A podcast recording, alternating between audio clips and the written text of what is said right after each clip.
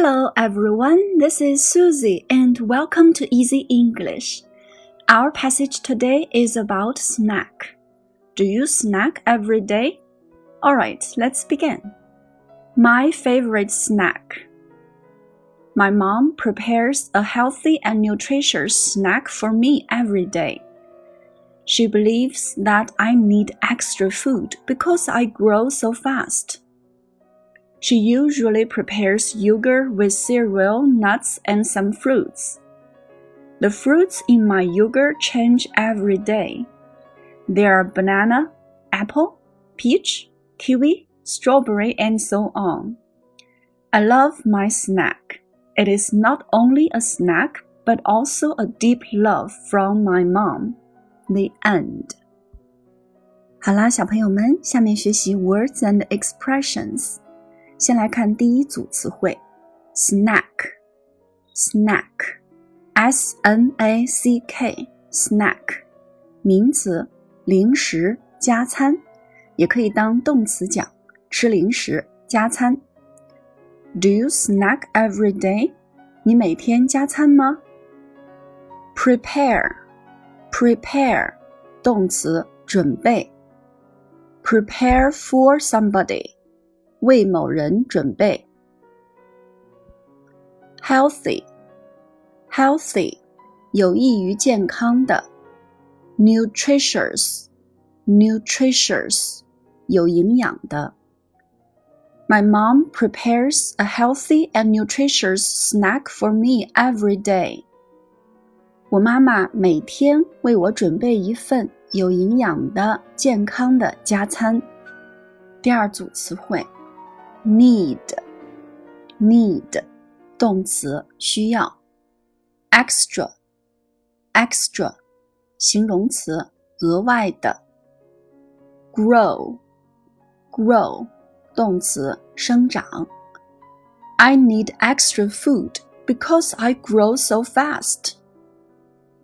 我需要额外的食物，因为我长得很快。第三组词 cereal cereal 谷物麦片 nut nut 坚果 change change 变变换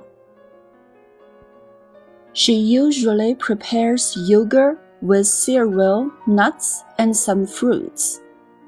The fruits in my yogurt change every day. 他通常准备带有麦片、坚果和水果的酸奶。我酸奶中的水果每天都在变。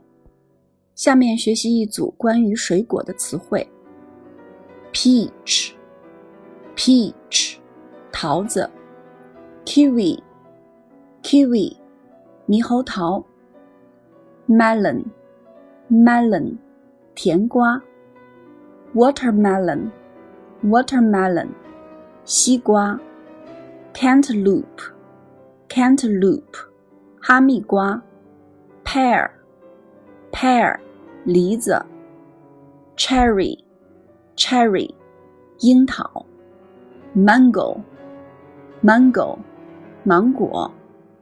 pineapple, pineapple，菠萝、凤梨。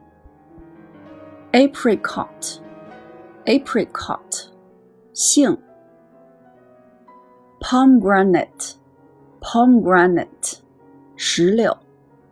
persimmon, persimmon，柿子。下面学习一个非常重要的句型，not only but also，表示 不仅怎么样，而且怎么样。It is not only a snack, but also a deep love from my mom. 它不仅是一份加餐，而且是来自于妈妈深深的爱。She speaks English not only in class, but also at home. 她不仅在课堂上讲英语，而且在家里也说英语。 Tom studies not only English but also French. Tom 不仅学习英语，而且也学习法语。好啦，小朋友们，今天的短文就学到这里啦。如果你喜欢的话，请点击关注，或者把它分享给你的小伙伴们，让更多的小朋友们加入到李老师少儿英语课堂来。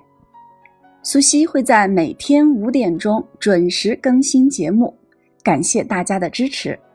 That's all for today. Bye bye.